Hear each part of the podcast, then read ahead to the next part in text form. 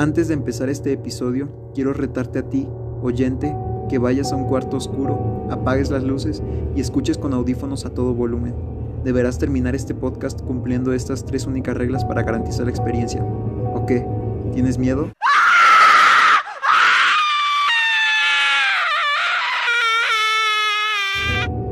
Compárteme una captura de pantalla con el episodio terminado para saber que completaste el reto. Gracias.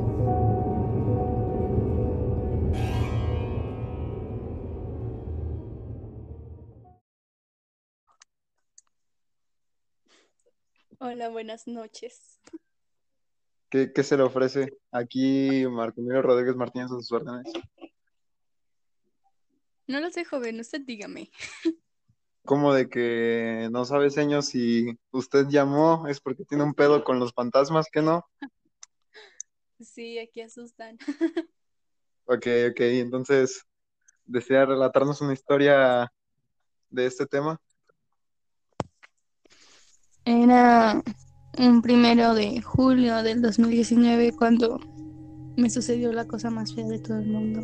Nunca me habían asustado. Mm, porque pues sabía que estaba ahí y existía, pero no, como no me había sucedido, pues lo veía como algo normal y como mm, X, cualquier cosa, ¿no?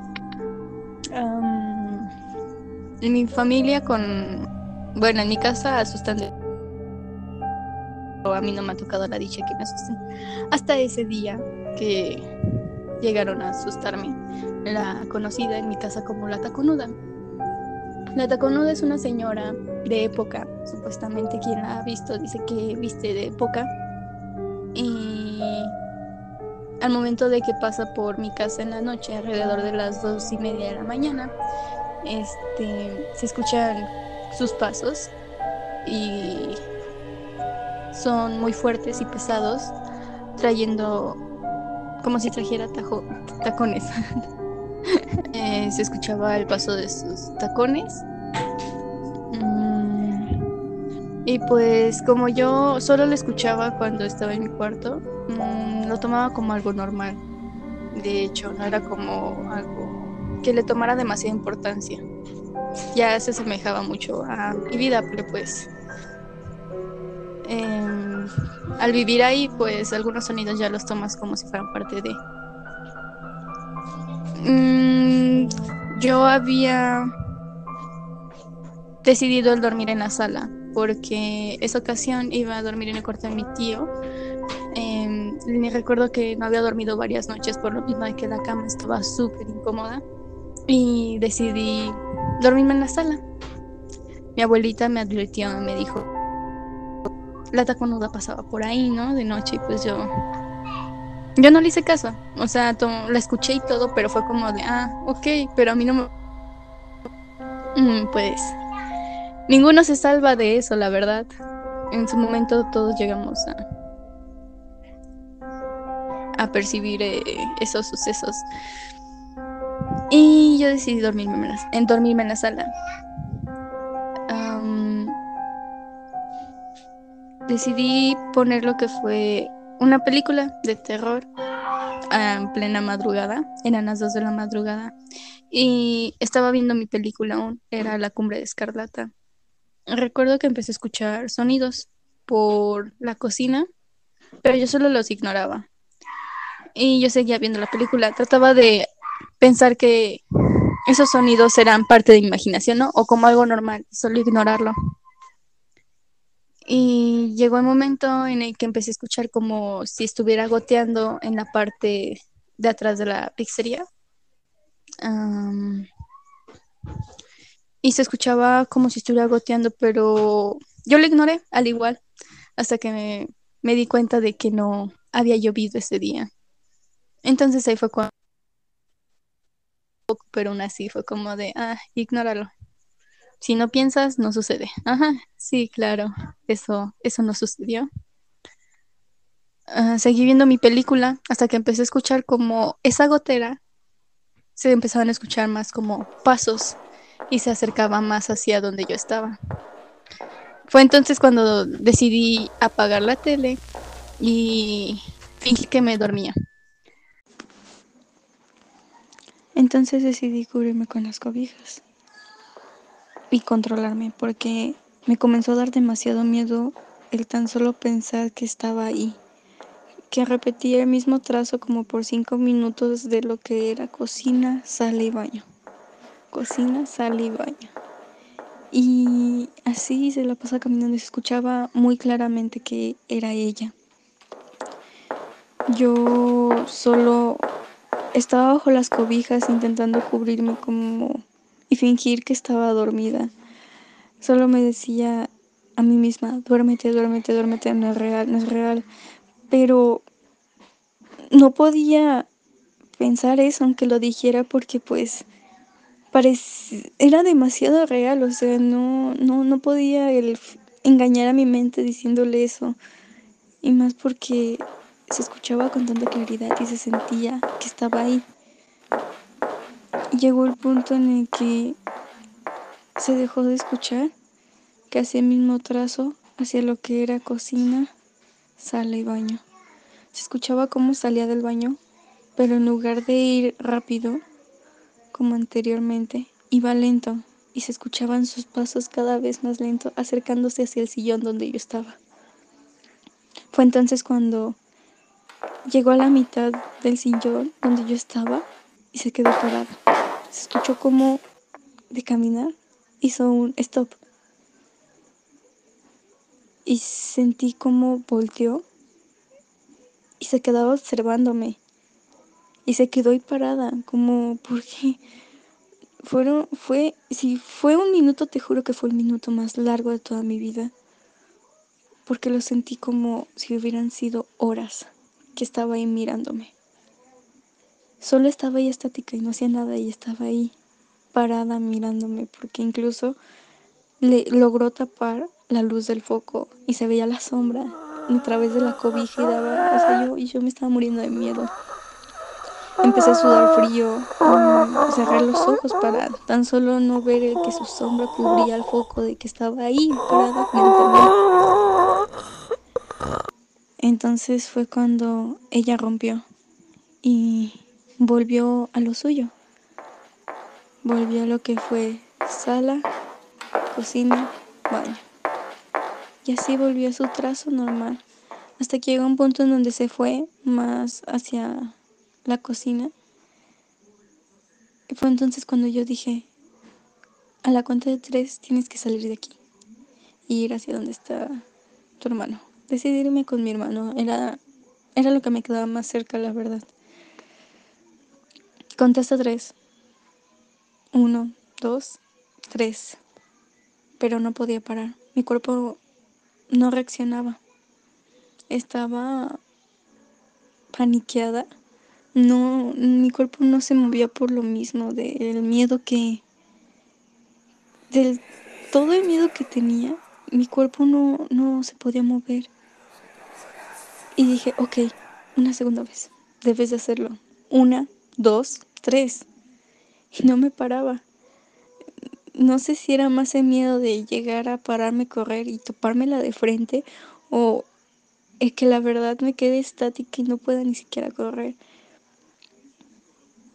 Fue entonces cuando agarré coraje y dije, tienes que levantarte, si no va a volver y va a ser peor y no, no podía fingir que estaba dormida porque la verdad no podía dormir. O sea, con, con el simple hecho de saber que estaba ahí, no podía dormir. O fingir que lo hacía de perdida. Fue entonces cuando dije, una, dos, tres. Logré pararme. Luego, luego que logré pararme, corrí al cuarto de mi hermano y empecé a escuchar cómo ella venía detrás de mí. Y logré cerrar la puerta y me aventé la cama con mi hermano y él me dijo que qué era lo que pasaba. Despertó y me dijo, ¿qué, qué pasa? ¿Por qué estás así? Fue cuando yo le dije, ¿que no le escuchas? Y él volteó y me dijo, ¿de qué me estás hablando? Le dije, ¿escuchas a la taconuda o no? me dijo, no escucho nada, hasta que se empezó, dejamos un silencio a ambos. Y se empezó a escuchar sus tacones cada vez más fuerte como caminaba hacia el cuarto de mi hermano. Y fue cuando ambos nos volteamos a ver. Y llegó un momento donde hubo un silencio. Un total silencio, pero no un silencio así de alivio. Era un silencio de miedo, de pánico, porque pues se escuchaba como un silencio muy profundo que sabíamos ambos que no era bueno. Entonces cuando ambos decidimos acostarnos y de ese silencio que consumió toda la habitación, después se soltó y todo volvió como a la normalidad. Fue entonces cuando ya ambos nos dormimos, lo ignoramos, ah, despertamos el siguiente día y les contamos ah, a nuestra familia lo que había pasado, ¿no? Y mi abuelita volteó y me dijo, te lo dije. Y fue entonces cuando ya... Pues fue mi primera vez que me asustaron en mi casa.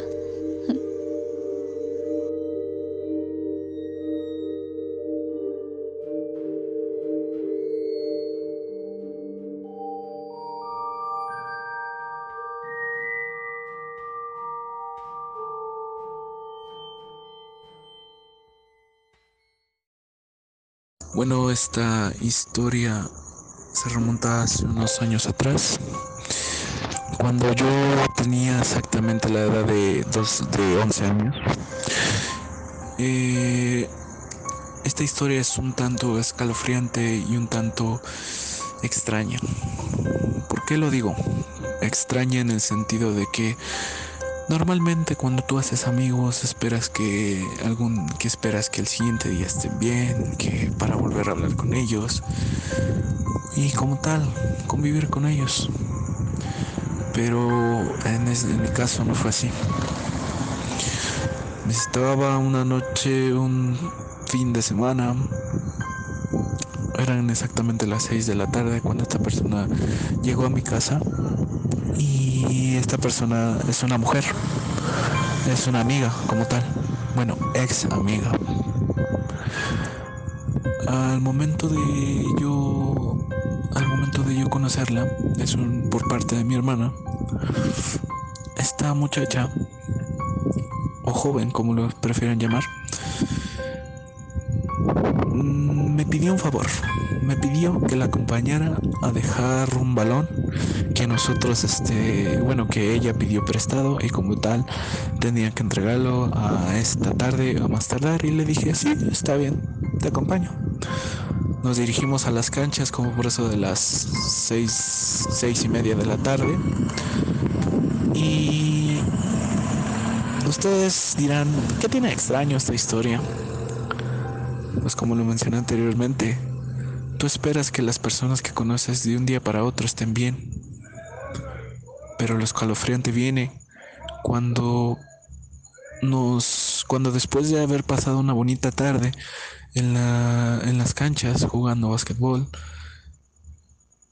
nos pasamos a retirar, nos despedimos uno de una, uno, uno de otro, y así concluimos nuestro y así concluimos nuestra, nuestro pacto de amistad como tal. Yo pensé que esta persona iba a estar bien al siguiente día, pero no fue así. En la mañana del día siguiente, a las exactamente a las 10 de la mañana, llegan unos policías a la puerta de mi casa tocando un tanto agresivamente. ¿Para qué? Estos policías me habían dado por enterado que la persona que yo acababa de conocer un día antes estaba muerta.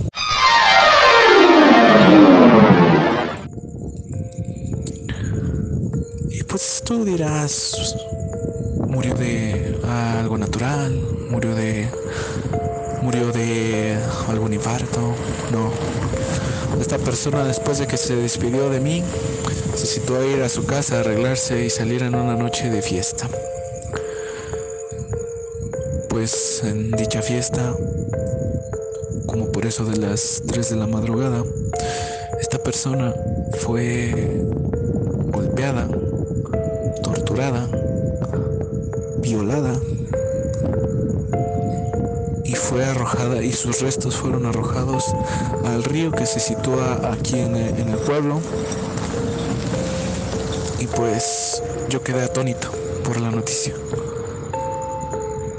querían que fuera a testificar, pero no tenía la suficiente información como para poder hacerlo. Así es que mi hermana, que la llevaba conociendo de tiempo, fue a testificar a favor de ella. Pero ustedes dirán, qué extraño, qué escalofriante tiene eso.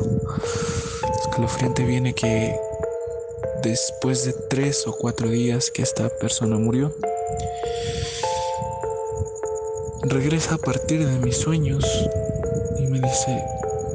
ven conmigo. Estaba confundido, entre sueños, estaba confundido, aterrado. Y esta señora, y esta muchacha, esta joven, me dijo, págame el favor que me debes por no haberme acompañado. Tú tuviste la culpa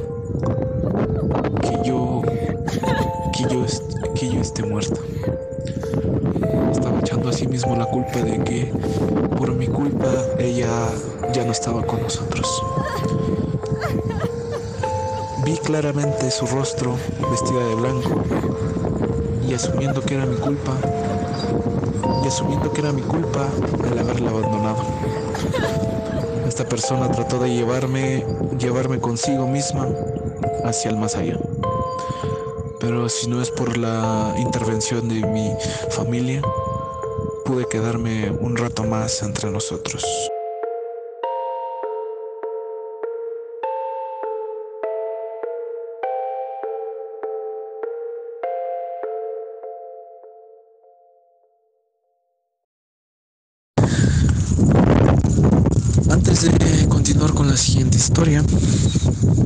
Quisiera decirle algo al público que me escucha en este momento. ¿Ustedes creen en la muerte? Si es así, bien por ustedes. Si no es así, cuídense, porque puede llegar cuando menos te lo esperes. En ese momento que tú vas mejor, ella puede aparecer y no va a tener misericordia a la hora de llevarte. ¿Por qué les digo esto a, a las personas que escuchan esto.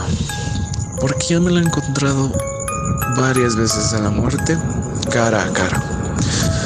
Pero vamos a hablar de una vez en específico que... Como tal, nos encontramos. Y esto se remonta a la edad, a la, hace unos años, a la edad, a la que yo tenía la edad de 15 años. Esta historia consta de que yo me encuentro en mi casa un día agotado después de llegar de la escuela, como tal, haciendo tarea. Y de ese entonces nosotros nos iba pésimo. Teníamos una economía muy baja. Los problemas abundaban mucho en la casa. Y como tal, anteriormente por estos problemas decidimos hacernos religiosos de una distinta religión. Somos cristianos. Y nos enseñan de la palabra del Señor como tal. Y así es que yo no creía en nada de eso. Pensaba que era la muerte era algo ficticio. Pensaba que no existía. Pero tras una cadena de sucesos, me fui dando cuenta que en realidad, en realidad existe. ¿Por qué lo digo? Ah, como estaba mencionando, como estaba diciendo, me encontraba yo en mi casa a las las encontraba yo en mi casa a las que serían 3 de la tarde, pasaron las horas, se dieron las 6 y llega mi madre un tanto asustada, temblando y con la cara pálida. Yo por precaución, bueno, yo por interés le dije, mamá, mamá, ¿qué tienes? ¿Qué te pasa?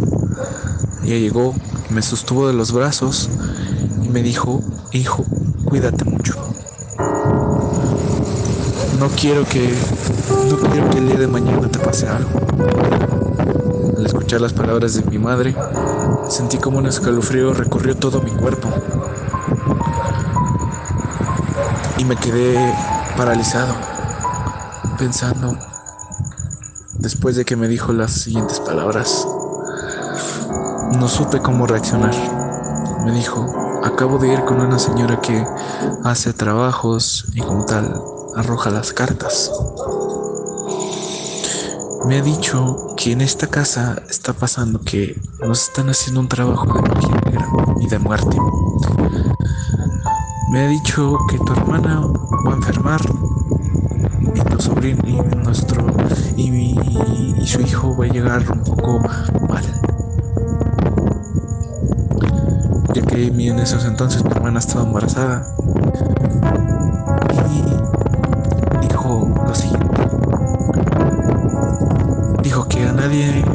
casa observó a un hombre moreno de estatura mayor, del cual habían hecho un amarre de muerte y te imaginarás a quién. Pues fue a mí.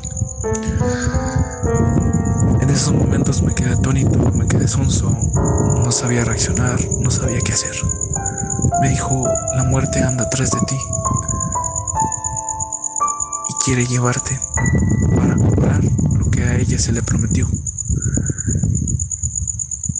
Me quedé en blanco. Ni una palabra salió de mi boca en esa tarde. Pues en fin, era joven, era tonto, no tenía importancia de eso. Y te dije que anteriormente había sucedido unas, unos, una cadena de sucesos.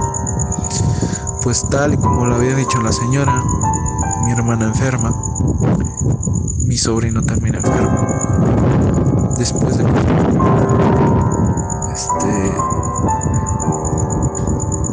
tenía miedo. Estaba desesperado. Porque como tal, como dijo esta señora que arroja las cartas, se cumplió todo lo que ella dijo. En ese entonces era un tanto religioso. Y fuimos con una señora llamada Carmelita. Esta señora era una, podríamos decirlo, una veterana en el ámbito de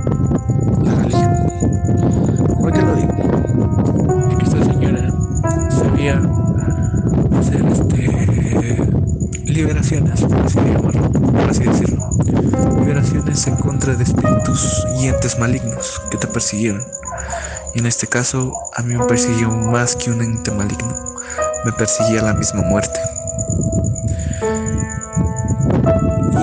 Y esta señora es una señora de respeto. Lo digo por la muerte, ya que se debe respetar. La respeto, mas no la venero, pero creo en ella. Y te lo digo porque al momento de que yo llego con esta señora, sin decirle nada, sin hablar, sin argumentar alguna, algún otro tipo de palabra, me ve y lo primero que me dice, ella está atrás de ti y quiere lo que a ella se le prometió. Te está persiguiendo. Y al apenas llegar, sentí otro como escalofrío muy profundo. Me estremeció y volteé hacia todos lados, asustado, temblando, sudando frío. Me dice, pero yo no voy a, de pero me dice la señora Carmelita, yo no voy a dejar que eso pase. Así es que me hizo entrar a su casa.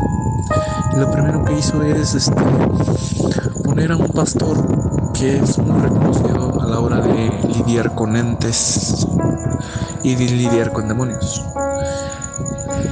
Y esta señora tiene un tipo de oración especial que a partir de frases y de citas bíblicas ayuda a la protección. a lo que me contó esta señora. Eh, pues de un momento a otro, esta señora empezó a, orar.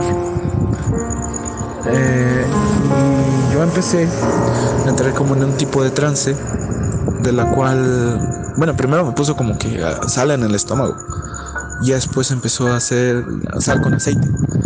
Y, y empezó a hacer un tipo de oración, pero hacía una oración en un tipo de lengua que yo desconocía es un, es un, algún otro tipo de lengua.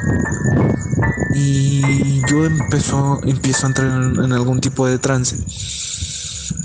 Y me quedo con los ojos cerrados. Me levanto y empiezo a decir, tú estás aquí y me quieres llevar y estoy consciente de ello. Déjame verte. Y no, y no dejaba de repetir eso pues al momento marco los pocos, los escasos recuerdos que tengo de eso. Eh, te la puedo describir, pero es un ser completamente oscuro. No tiene alguna forma física como para describirlo. Es de cuenta que es como si fuera una sombra que te persigue a todos lados. No es como la representan aquí físicamente en la tierra, que es una calavera con su voz. No, no tiene una forma definida de la cual es la muerte. Solo se veía una silueta negra, completamente negra, y se podía ver sus ojos. Al verle los ojos, me desmayé. Pasaron como unos unos 25 minutos y volví en sí.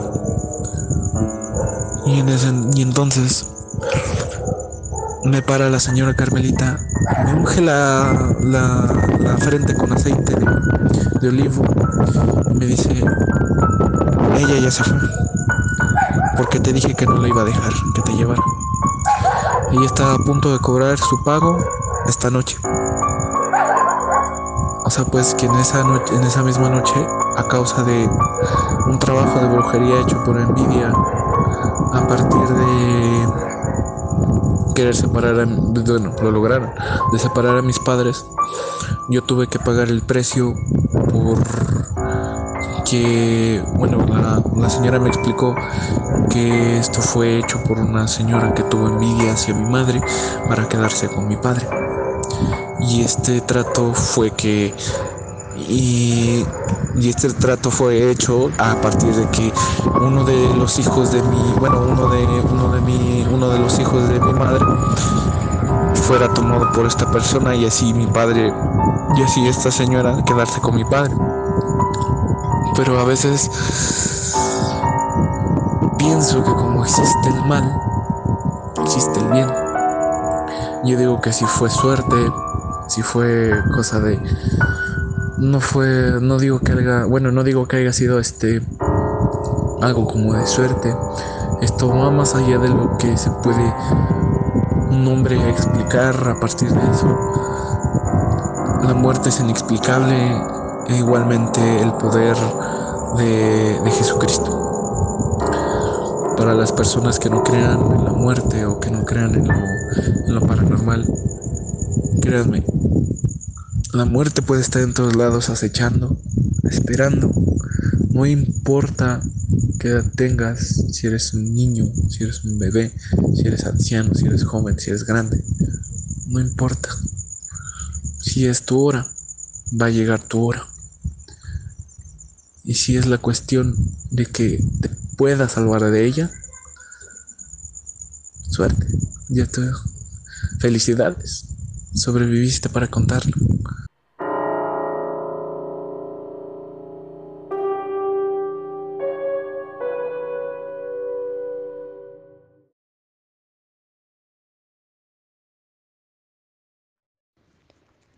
No éramos muy cercanas. Es ese familiar que conoces en Navidad en casa de tus abuelos, pero resulta que ya lo conocías desde antes, solo que eras demasiado chiquito como para recordarlo. Esa era mi tía. Aún así, tengo vagos recuerdos de ella. Bueno, más bien recuerdos de lo que solían contarme de ella. El concepto en que lo tenían mis papás era de una mujer rara, holgazana. Mi papá contaba que se quedaba muchas veces encerrada en su cuarto, no salía y era fanática del terror. Le apasionaba lo paranormal. Creo que estudió para psicología. Algo así. no, no sé mucho de su vida. Pero hace poco una de sus hermanas nos llamó. Le dijo a mi papá algo como que quería dar el siguiente paso. Ya saben, ese proceso de resiliencia que los que no hemos vivido muertes cercanas no conocemos. Entonces fuimos a su casa y me dijo que agarrara todos los libros que quisiera de su estantería. Dios mío, no recordaba eso tampoco. En su cuarto había un montón de repisas llenas de libros, algunos chiquitos con poemas y otros tan grandes como enciclopedias. Su hermana sabía que a mí me gustaban los libros. Admito que tenía un poco más de, de relación con ella. Es más o menos de mi edad. Así que yo con gusto acepté. Empecé a buscar entre los libros cuáles me iba a llevar. No serían todos, por supuesto. Necesitaría otro auto. Pero entre ellos vi uno que me llamó la atención. No era brillante, ni más oscuro que los demás, ni estaba hecho de otro material, solo que estaba mejor cuidado. Ya saben, esos libros que son especiales para ti, esos que jamás permitirías que se le doble una hoja. Todos los demás estaban llenos de polvo, algunos rotos, algunos con varias marcas de marcatexto, con varias marcas de plumón. Entonces se me hizo raro ver uno así. Lo saqué, lo ojé. Claro, era uno de... Claro, era uno de eventos paranormales. No era de terror, era como una investigación. Se veía muy interesante. La portada era sólida, no tenía ningún dibujo. Pero noté algo raro. Dentro había una carta. Y bueno, todo lo que he hablado es para esto. Sabiendo cómo era mi tía, supongo que esto será espeluznante.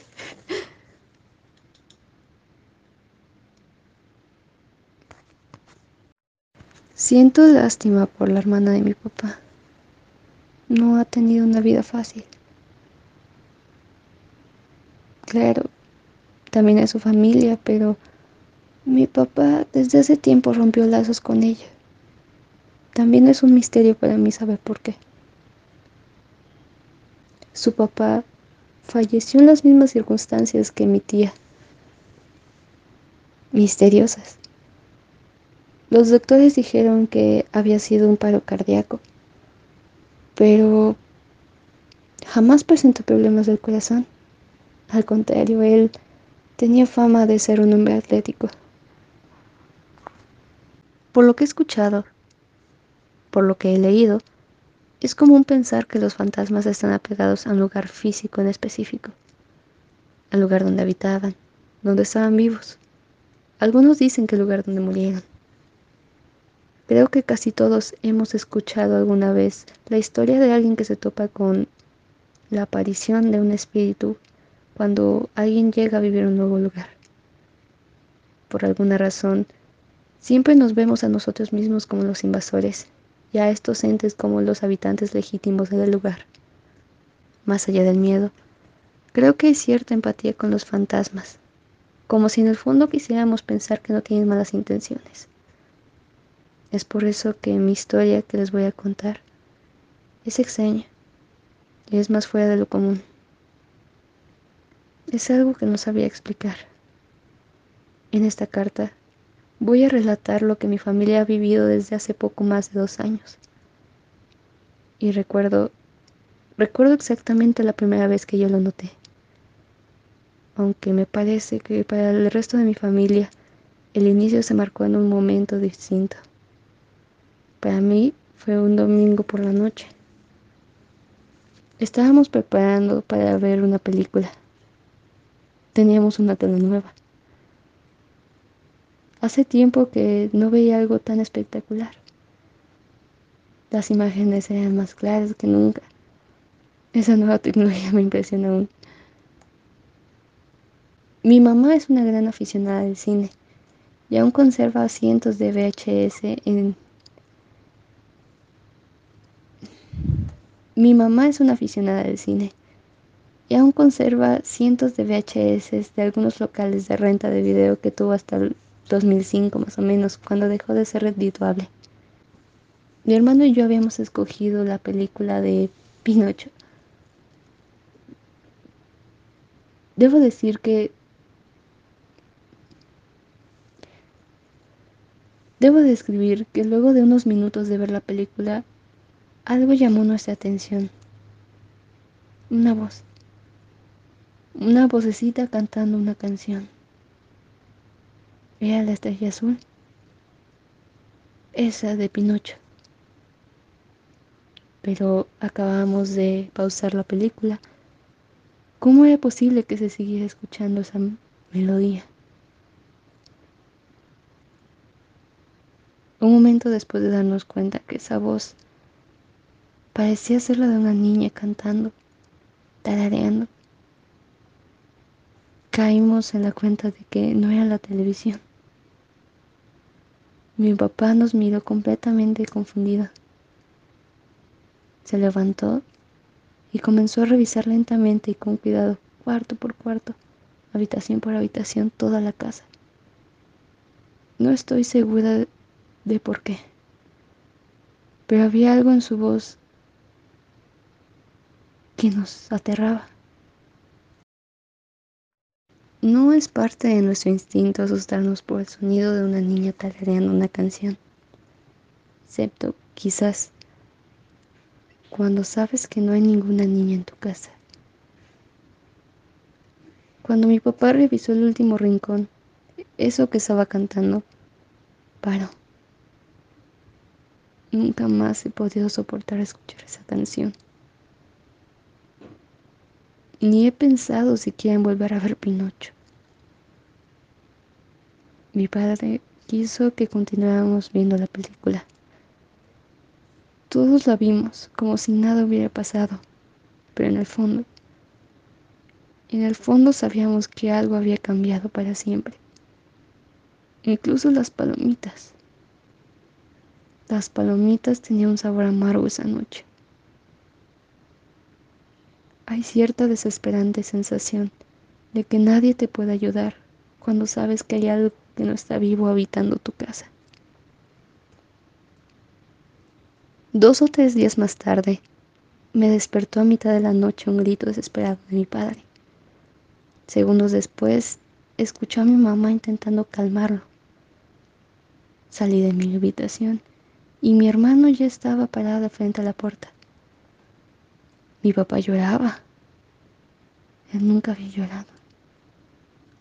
Lloraba sentado al lado de la cama y con mi mamá abrazándolo, apretándolo contra su pecho. Mi mamá dijo que nos fuéramos al cuarto de la abuela, que estaríamos juntos ahí. Esa habitación ha estado deshabitada desde que la abuela murió años atrás pero conservaba todas sus cosas intactas. Además, era la única habitación del segundo piso sin ventanas, y precisamente por eso mi mamá nos había enviado ahí. Por la mañana supimos lo que había provocado el llanto de mi papá. Había tenido una pesadilla nuevamente con esa primera noche que escuchamos el canto de la niña. Pero en el sueño, mi papá estaba solo, vagando por la casa, buscando, hasta que algo desgarrador lo asustó. Era un grito, un grito horrible como si viniera desde dentro de su propia cabeza. Él abrió los ojos despertando para darse cuenta de que era él quien le estaba gritando en verdad. Frente a él, en la ventana de su habitación, en el segundo piso, el rostro de una niña sin ojos, sonriéndole de oreja a oreja, mientras parecía flotar, solo para observarlos, puesto en ese momento. Para calmar a mi papá, mamá trató de convencerla, diciéndole que no había nada en la ventana, pero ella también tenía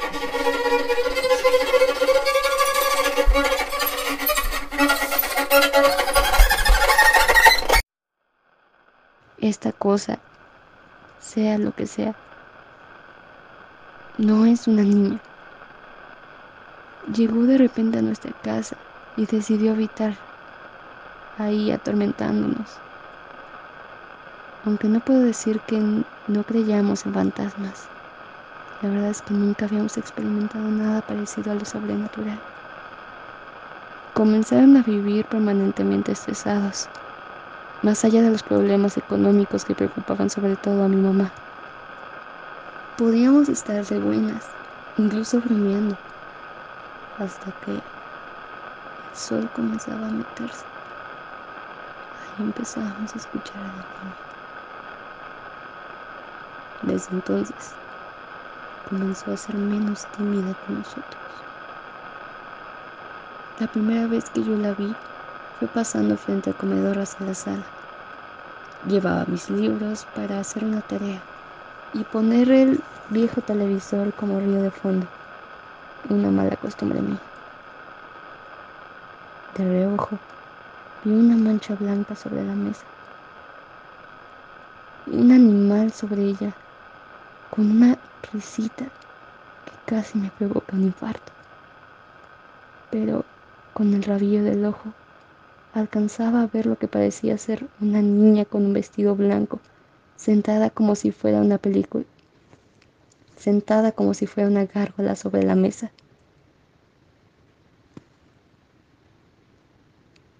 tallándose las manos como si fuera una mosca, sonriendo. No sé cómo, pero puedo jurar por mi vida que ella estaba sonriendo. Se levantó parándose sobre la mesa. Poco a poco, la cosa con apariencia de niña se levantó y estoy segura de que no cabía, que tenía que agachar la cabeza para no tocar el techo. Solo estábamos mi hermano y yo, no sé cómo, no sé por qué, pero mi única reacción fue hablarle a mi papá gritarle. Mi hermano me escuchó y se acercó corriendo y esa cosa, esa cosa se fue. Siento que es muy significativo que en ese ataque de pánico le hablara a mi papá, aunque no estaba. Lo sigo siendo a una hora cada que me pasa algo aunque mi papá ya no esté con nosotros. Los fantasmas no te pueden hacer daño. Los fantasmas no te pueden hacer daño.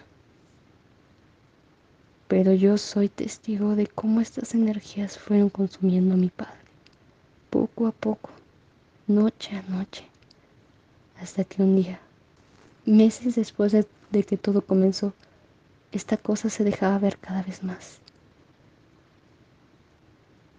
colocándose detrás de nosotros y luego desapareciendo. A veces la mirábamos de reojo. Sin embargo, siempre apareció de frente a mi papá. Él la describía como una niña con cara de anciana, a veces sin ojos, con su piel cada vez más podrida. Era un viernes como cualquier otro.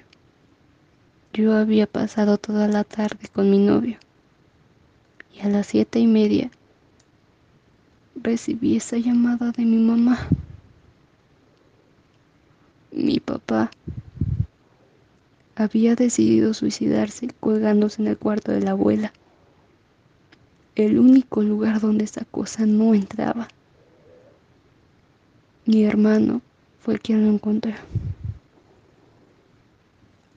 Poco después, los de la ambulancia le dijeron a mi madre que había muerto solo unos minutos antes de la llamada de mi hermano de emergencias.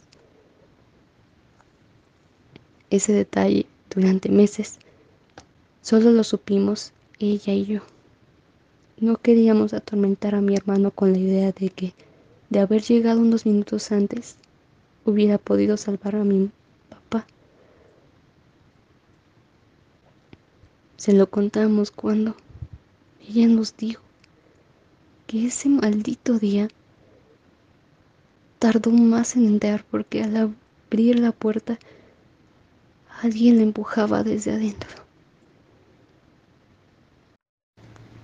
Una risita de niña. Esa risa como burlándose de nosotros. Lo que nunca le conté a nadie fue que dentro de la ambulancia me entregaron una carta. Esa carta estaba dentro de uno de los bolsillos de mi padre. Y esa carta cambió mi vida para siempre.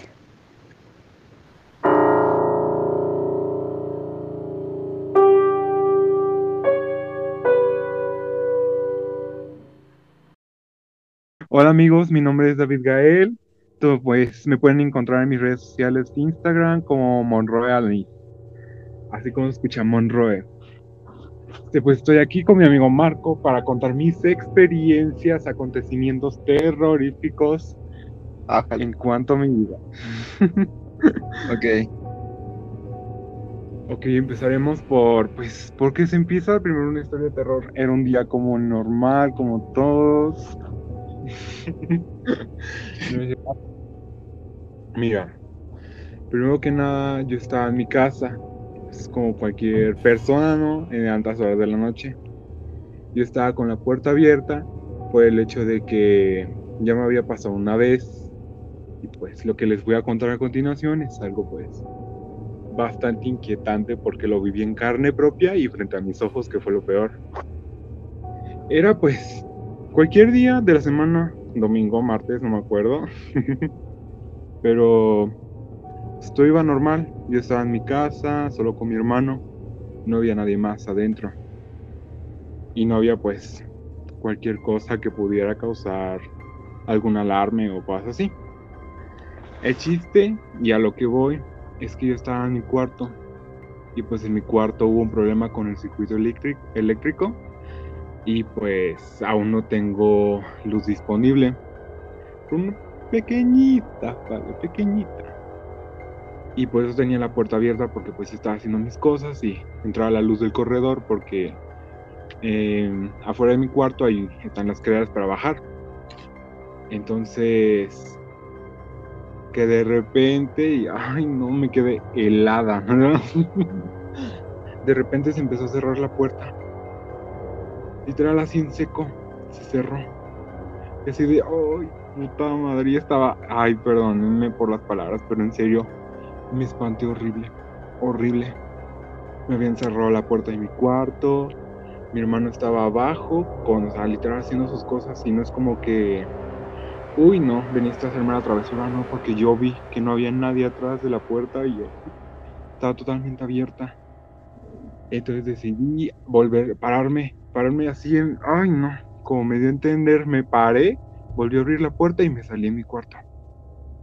Y así de, uy no, ¿qué me viene a hacer esto? ¿Qué hice? No, ya estuve exagerando la situación.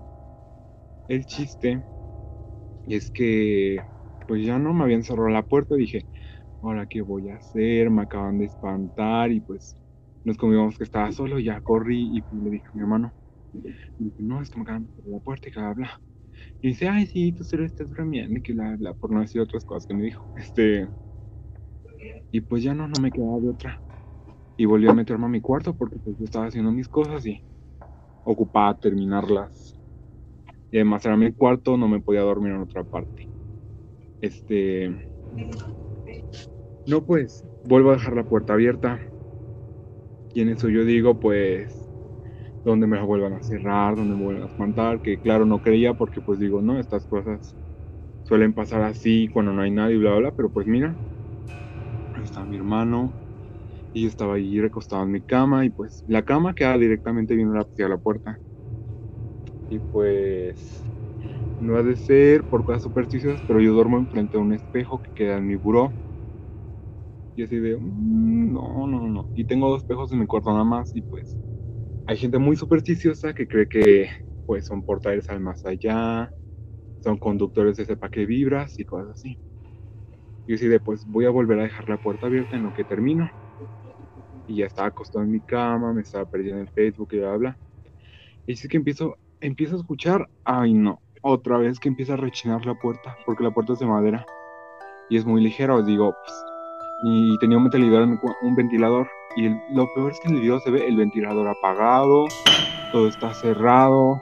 Yo no abro las ventanas en las noches porque entran los moscos a mi cuarto porque vivo por una sala, un área boscosa y por consiguiente hay demasiados moscos. El chiste es que literal empiezo a escuchar. Yo no, en, en freguiza prendí mi teléfono porque yo lo tenía en la mano y prendí la cámara. Y yo, no, esto sí lo voy a grabar, espero que no vuelva a pasar y bla, bla. Y de ahí ya había perdido esperanzas, dije, mm, no, no va a volver a pasar porque lleva cuatro minutos grabando y no había pasado nada. Y digo, mm, pues voy a dejar de grabar entonces. Y zas, zas, zas, zas, zas, zas. De repente se empieza a cerrar la puerta. Pero sí muy, muy, muy, muy, muy, muy despacio. Y si estaba acostado en mi cama viendo cómo estaba cerrando la puerta. Y no, y solo tenía el flash del teléfono porque estaba grabando porque no había luz. Yo no, sé cómo, pero esperaba que se cerrara. Y todavía se quedó medio emparejada y se volvió a cerrar. Y lo peor es que ahí en medio, porque hay dos puertas que conectan hacia el otro cuarto. Y hay un como mini estante ahí lleno de ropa. O sea, no puede haber separado nadie para cerrarla. Y se veía directamente la pared del corredor. O sea, si alguien hubiera cerrado, hubiera visto claramente, o si alguien le hubiera amarrado algo también, pero no. Yo luego lo corrí, le enseñé el video a, a mi hermano y dijo, mm, no, ni modo, aquí no te quedas y queda habla. El chiste es que después de eso, como me trabaja, siempre llega tarde. Y llegó y lo primero que hice fue enseñar el mendigo video. Y dijo, y no, David, no, David, quién sabe, qué pues, ¿qué hacemos? No, yo, sí, a ti no te acaban de cerrar la puerta dos veces. Ay, no. Y entonces, por lo menos yo lo tenía grabado, o sea, son de esas cosas, de ese tipo de cosas que dices, no, no me va a tocar grabarlas porque, pues, o no crees en ellas, o son totalmente aleatorias, o pues son sugestivas.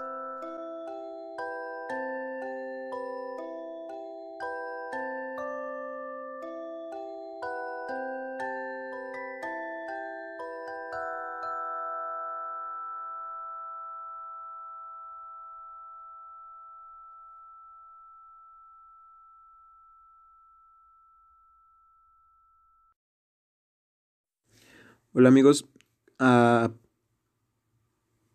mm, petición de algunos, bueno pues hice una encuesta en mi historia de Instagram y respondieron que sí les gustaría que narrara un, un creepypasta. Y pues antes de empezar con el creepypasta en, en, como tal, pues les voy a explicar qué es, qué es como un creepypasta. Antes, cuando apenas yo estaba entrando en el mundo del internet, existían unas historias de terror que se llamaban así, creepypastas, que eran como leyendas urbanas no cortas, pero pues que eran fáciles de, leer, con las que nacieron personajes tales como Slenderman, Jeff the Killer, este, eh, Lao Yak, no me acuerdo cómo se llaman los demás, un montón, una, se hizo como una subcultura de, de personas que leían creepypastas y de leyendas, leyendas urbanas. Entonces, pues, estos, estos días, por ser el mes del terror, he estado escuchando muchas creepypastas que me, que me gustan bastante, así que me dieron unas ganas de contar una, así que les voy a contar. Ahora sí, ahora sí empezamos ya después de la introducción. Gracias. Ay, por cierto, si llegaste a este punto del, del episodio, quiero decirte que te quiero mucho y que um, se aprecia bastante que escuches estos episodios completos. Todo comenzó a las 7.50 de la noche. A esa hora y en mi habitación. Solo pensaba en que al día siguiente tenía algunas cosas que hacer en la universidad. Tenía un evento importante y debía estar muy arreglada para ello. Ya había acomodado mi cabello en una especie de rollo sostenido por pinzas para que cuando me levantara se mantuviera lacio y bien peinado, por lo que procedí a pintarme las uñas. Realmente en mi mente estaba pasando todo aquello que debía exponer frente a un frío jurado de directores y profesores. Solo me estaba enfocando en eso, y eso era lo único que me importaba en ese momento. Pero algo que era importante en una presentación era la buena y limpia imagen. Pero algo que era importante en una presentación era la buena y limpia imagen. Pinté las uñas de mis manos en un color rojo tan brillante y profundo como la sangre. Ese era el color que más me gustaba. Después de eso, aún repasando en mi cabeza el contenido, miré las uñas de mis pies, las cuales estaban un poco largas para mi gusto. Odiaba tenerlas largas, pero sentía con complejo de águila, así que tomé el corta uñas y con cuidado corté cada una de las uñas de mis pies. Fue hasta después de que las corté todas que me di cuenta de la situación. Todo el contenido de mi exposición salió de mi cabeza, dejando solo la carrasposa voz de mi abuela resonando en ella. Hija, no cortes nunca las uñas de noche. Todo el contenido de mi exposición salió de mi cabeza dejando solo la carrasposa voz de mi abuela resonando en ella. Hija, no te cortes nunca las uñas de noche. Me quedé mirando el vacío por un momento. Siempre había creído en mi abuela y en sus supersticiones y siempre había tenido en cuenta cada una de ellas, salvo por esa noche que la olvidé. Recordé cómo inocentemente había preguntado por qué era malo eso y que la respuesta no me había gustado para nada. Me había causado miedo y eso era lo que tenía en ese momento. Miedo. Suspiré mirando a la pared. ¿Y ahora? Mi abuela nunca me había dicho qué hacer si las cortaba, pero sí me había dicho esto. Después de las 8.33 pm no vayas a cortar tus uñas, ni de las manos ni de los pies, pues después de esa hora ese instrumento de plata estará maldito, maldito para todo aquel que lo presione sobre su carne y sus uñas, será más afilado y más brillante, y traerá consigo algo terrorífico, algo fuera de este mundo. Recuerda esto. Después de las 8.33, corta tus uñas y vas a temer. Alguien tocará tu puerta, un regalo dejará, no lo abras hasta que amanezca, no seas curiosa. No mires hacia atrás y sientes que algo se acerca, pues el dueño de la caja piensa sorprenderte. No cortes tus uñas de noche, no si esperas la muerte. Solté el corta uñas rápidamente y miré la uña al reposar sobre el suelo. El corazón me latía con fuerza. Mi abuela no mentía nunca, y si llegaban a tocar mi puerta, y si me encontraba con una caja, justamente en ese momento tenía que vivir sola. No dejé de mirar las uñas, tenía mucho miedo. El corazón no dejaba de latirme rápidamente y sentía que algo malo iba a suceder. Pero, espera, no cortes tus uñas después de las 8.33. Corrí a mirar el reloj de la sala y me detuve en seco frente a él observándolo. Marcaba las ocho en punto. Cerré los ojos y solté una bocanada de aire al mismo tiempo que mantenía mi mano derecha sobre mi pecho. Lo había hecho antes de las 8.33. Estaba segura. No me pasaría nada. Repentinamente me rugió la panza. Era momento de hacer algo de cenar y luego irme a la cama para estar descansada al día siguiente. Caminé hacia la cocina y encendí la televisión para mirar las noticias. Fui hasta el refrigerador y saqué dos huevos para freír. Aparentemente había habido un incidente en Colorado, algo relacionado con un tiroteo. La noticia parecía indignante, pero más indignante fue lo que dijeron antes de ir a comerciales. Ya que son las 8.50 de la noche, vamos a una pausa comercial. Después de las 8.33, corta tus uñas y vas a temer. Me quedé paralizada. El corazón volvía a latirme con fuerza y volví a tener miedo pero esa vez el miedo fue aún más fuerte. dejándote mudo y paralizado. Habían pasado solo unos minutos desde que miré el reloj de la sala. Tenía mala hora. Suspiré temblando y poco caminé hacia mi habitación. Lentamente llegué con el corazón acelerado y las manos sudando. Eran las 8.50 aún. No podía ser. Miré el aparato sorprendida y con algo de desesperación busqué en mi gaveta varios relojes que tenía. Tomé uno y lo miré. Las 8.50. Tomé otro y lo miré. Las 8.50.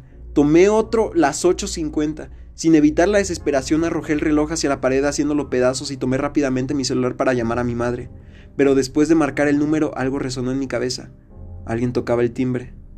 Me paralicé por completo y el teléfono se resbaló de mis manos cayendo al suelo. Alguien tocará tu puerta. Algo me decía que no abriera la puerta o que la abriera, tomara mis cosas y saliera de ahí lo más rápido que podía, pero algo también me decía que ya era muy tarde.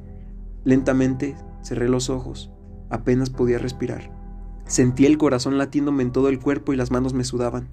Pero nunca había sido cobarde, y no podía hacerlo ahora. Quizá era el momento de que mi abuela se equivocara y quizá estaba exagerando. Me levanté despacio y caminé, tratando de calmarme con cada paso que daba hacia la puerta. El timbre sonó tres veces y después cesó.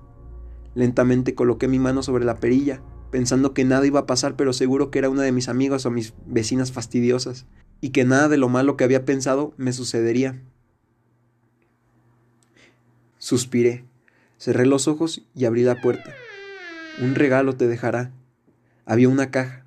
El corazón en ese momento me latió tan fuerte que lo escuchaba resonar en mi cabeza. Inmediatamente comencé a llorar con desesperación. Las manos me sudaron más y más. El tiempo me invadía tanto que solo quería llorar, llorar y esconderme, taparme los ojos y pensar que nada de esto estaba sucediendo, despertarme de esa pesadilla. La caja era negra, un negro perturbador e inquietante, Quería patearla, pero temía empeorar las cosas. ¿Qué debía hacer? ¿Qué, qué, qué era esa caja? ¿Qué, ¿Qué había dentro de ella? Eso era lo peor, lo que podría haber en su interior. Quería saberlo. Y, y si es una broma, tenía amigas muy bromistas, pero el susto que tenía no me hacía creer que era una broma. Me incliné a la caja. Estaba algo pesada, lo cual aumentaba mi curiosidad. No la abras antes que amanezca, no seas curiosa. No podía abrirla, Quería, pero no podía. Dejé la caja sobre la mesa y fui hasta la cocina por un calmante. Tomé agua y me lo tragué. Pensé por un momento que debía esperar a que amaneciera. Quizás si no me pasaría nada. Sí, eso era. Debía esperar. El hambre se me había quitado. Sentía la casa más sola que nunca. Sentía frío. Sentía que cada pasillo era más oscuro de lo normal. Entré al baño y me miré al espejo. Tenía el rostro rojo, los ojos llorosos, los labios pálidos, y aunque no podía verlo, mi corazón seguía acelerado. Después de que me cepillé, salí y comencé a cerrar las cortinas. Entonces el corazón me empezó a latir fuertemente de nuevo. Sentí como alguien estuviera detrás de mí, parado, respirando. Sentía su respiración tal y como si fuera una persona, cercana, fría. Respiraba como los sádicos que aparecían en películas. Nunca había estado tan asustada en mi vida. Las lágrimas se me salían y todo el cuerpo me temblaba. No mires hacia atrás si sientes que algo se acerca, pues el dueño de la caja piensa sorprenderte. El dueño de la caja, ¿quién era? Sentía que alguien estaba detrás de mí. ¿Qué podía hacer? El corazón me seguía latiendo con fuerza. El susto iba más allá de lo que podía imaginar. De repente lo pensé. Yo no podía morir. No esa noche, y menos así. Si no podía mirar lo que estaba atrás, tenía que escapar. Con todo el valor que pude reunir, cerré mis ojos con fuerza y corrí hacia la derecha. Abrí los ojos y seguí corriendo hacia las escaleras. Sentía como esa cosa me seguía, aún sentía el frío, aún las piernas me temblaban, aún sentía el miedo y aunque corría, aún lloraba con algo de desesperación. Por más que corría, eso que me seguía no se detenía. Llegué hasta las escaleras aún sin voltear y fue cuando mis piernas me fallaron y entonces caí. Rodé por las escaleras, sentí el miedo junto con el dolor. Las pinzas que sostenían mi cabello se estaban incrustando poco a poco en mi cabeza, haciéndome sentir un dolor inmenso. Al final de las escaleras no dejé que el dolor me paralizara. Me levanté como pude y corrí hacia la salida. Estaba desesperada y cuando vi la puerta más cercana a mí, tropecé. Giré mi cabeza y observé. Había tropezado con la caja y ésta se había volteado, abriéndose. ¿Qué había dentro de ella? Habían dedos, dedos de pies mutilados y ensangrentados. Había había uñas. Pegué un grito de terror alejándome con desesperación de ahí. Sentí mi frente húmeda, estaba sangrando gracias a las pinzas que me habían lastimado. Pero más fuerte que ese dolor Fue el que sentí al observar que me faltaban todos los dedos de mis pies. Abrí los ojos de par en par, y lo último que vi fue ese rostro tan blanco como el papel, y unos ojos más rojos que mi pintura de uñas. Luego de eso me desmayé. No cortes tus uñas de noche si esperas a la muerte. Mi abuela una vez me dijo, no cortes tus uñas de noche, y en mis años de vida siempre tuve presente eso, hasta que un día lo olvidé. La abuela nunca se equivoca. Ahora les digo a ustedes, no corten sus uñas de noche, siempre habrá un amanecer.